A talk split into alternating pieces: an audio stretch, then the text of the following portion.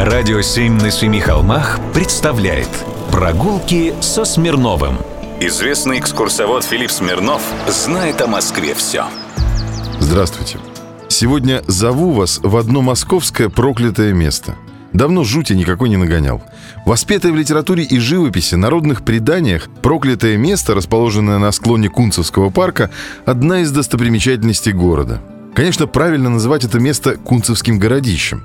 Прямоугольное, но со скругленными углами городище, с оплывшими ныне валами, место многих учебных студенческих практических исследований по геологии и место паломничества любителей, истоптавших и земляные укрепления, и остатки внутренней части городища с двумя белокаменными надгробиями. Это одно из древнейших, беспрерывно используемых в хозяйственной деятельности и для поселений мест внутри границ МКАД – Расположена на мысе между двумя оврагами у правого берега Москва-реки, у дома номер 16, корпус 3, по Рублевскому шоссе. Люди жили здесь примерно с 6 века до нашей эры. Сменялись культуры, этносы, а люди продолжали здесь жить. Место, где находится Кунцевское городище, называется проклятым, так как считалось языческим капищем, и с ним связан ряд преданий. Согласно одному из них, церковь Покрова Богородицы, которая стояла здесь, бесследно ушла под землю вместе с крестом всего за одну ночь. Также в руслах ручьев вблизи городища можно и сейчас во множестве обнаружить называемые в народе чертовыми пальцами окаменелости – белемниты – Картина Саврасова «Осенний лес», Кунцева «Проклятое место» — еще одно свидетельство интереса к местности. И, увы, ничего не напоминает уже о местном исполине. Даже и следа не осталось от тысячелетнего дуба, про который в жизни растения писал Тимирязев. Позволю себе его процитировать. Хотя в наших лесах не встречается таких колоссов, но и в них можно любоваться вековыми старожилами, подобными кунцевскому дубу, воспроизведенному на одной фотографии. Его могучий ствол, почти в четыре обхвата толщиною, поднимается с дна глубокого оврага, а вершина расстилается над макушками столпившихся по обрыву лип и осин –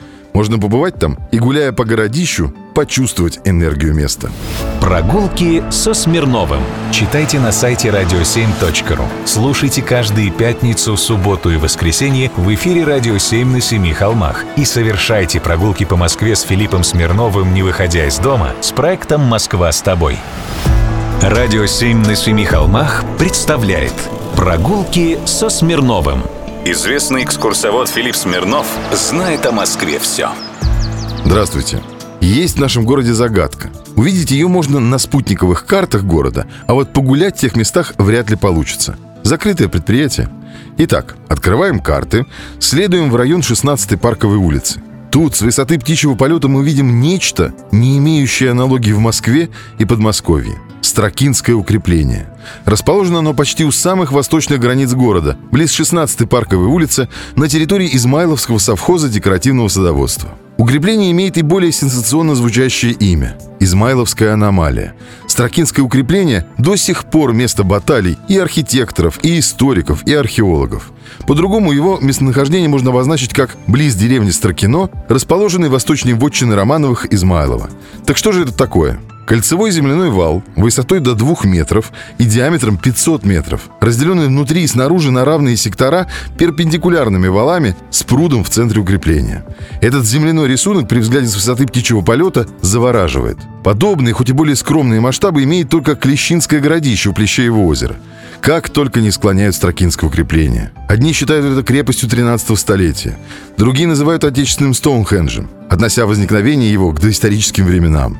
Третьи уверены в том, что это потешная крепость царевича Петра Алексеевича. Кто-то называет валы военным лагерем придворного Измайловского полка императрицы Анны Иоанновны. Собственно, из-за разногласий укрепления и нарекли аномалией. Наиболее, на мой взгляд, вероятная, но далеко не единственная версия происхождения сооружения – Строкинский кирпичный завод, созданный в 1660-е годы при строительстве зданий в соседней царской вотчине. Разделение на секторы – производственная необходимость пожароопасного производства и следствие разновидного изготовления кирпичей. Однако, чем бы ни являлось данное сооружение, памятник этот уникальный своими строгими геометрическими формами и сохранностью, независимо от того, кто и когда его устроил.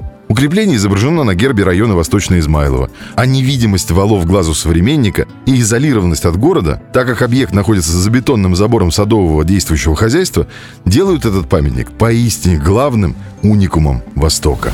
Прогулки со Смирновым. Читайте на сайте radio7.ru. Слушайте каждые пятницу, субботу и воскресенье в эфире «Радио 7» на Семи холмах. И совершайте прогулки по Москве с Филиппом Смирновым, не выходя из дома, с проектом «Москва с тобой».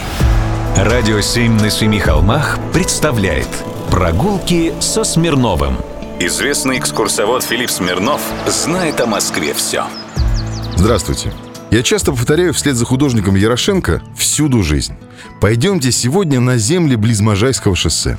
Здесь, например, сохранилась промышленная усадьба. Согласитесь, термин достаточно необычный для широкой публики. Но это действительно настоящая усадьба на современной Витебской улице. На берегу реки Сетунь стоит комплекс производственных и жилых построек фабрики ремней, клеенок, брезента англо-германского предприятия Франко Реддавея. После исчезновения некоторых других столетних предприятий в районе Очакова и Троекурова ансамбль на Витебской улице остался последним тут. И по-настоящему замечательным комплексом, состоящим из господского дома самого хозяина, выстроенного в духе английской викторианской готики. Возможно, стиль выбран так в силу подданства владельца многоэтажного общежития, водонапорной башни в стиле модерн с инициалами владельца на фасаде и разновременных и разностильных зданий с очень необычным для промышленных корпусов рустованным декором.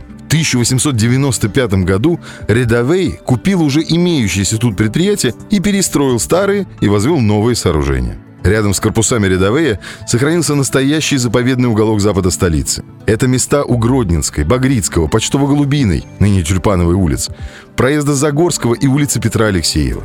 На мой взгляд, эти кварталы столь же ценны, как и районы Басманных или Таганских улиц.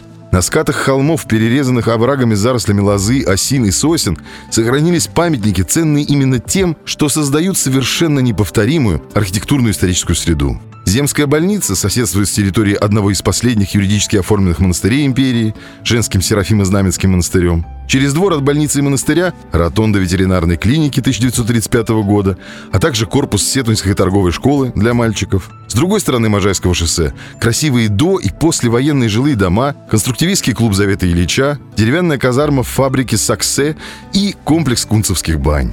А еще сохранились, отстроенные в стиле северного модерна, коттедж банкира Адольфа Юнкера 1900-х годов, стоящий в самой низине оврага в проезде Загорского 23, и соседняя с ним деревянная дача булочника Дмитрия Филиппова, владение номер 10, созданная архитектором Арсеньевым, автором Филипповской булочной на Тверской. Сходите, Посмотрите. Прогулки со Смирновым. Читайте на сайте radio7.ru. Слушайте каждые пятницу, субботу и воскресенье в эфире «Радио 7» на Семи холмах. И совершайте прогулки по Москве с Филиппом Смирновым, не выходя из дома, с проектом «Москва с тобой».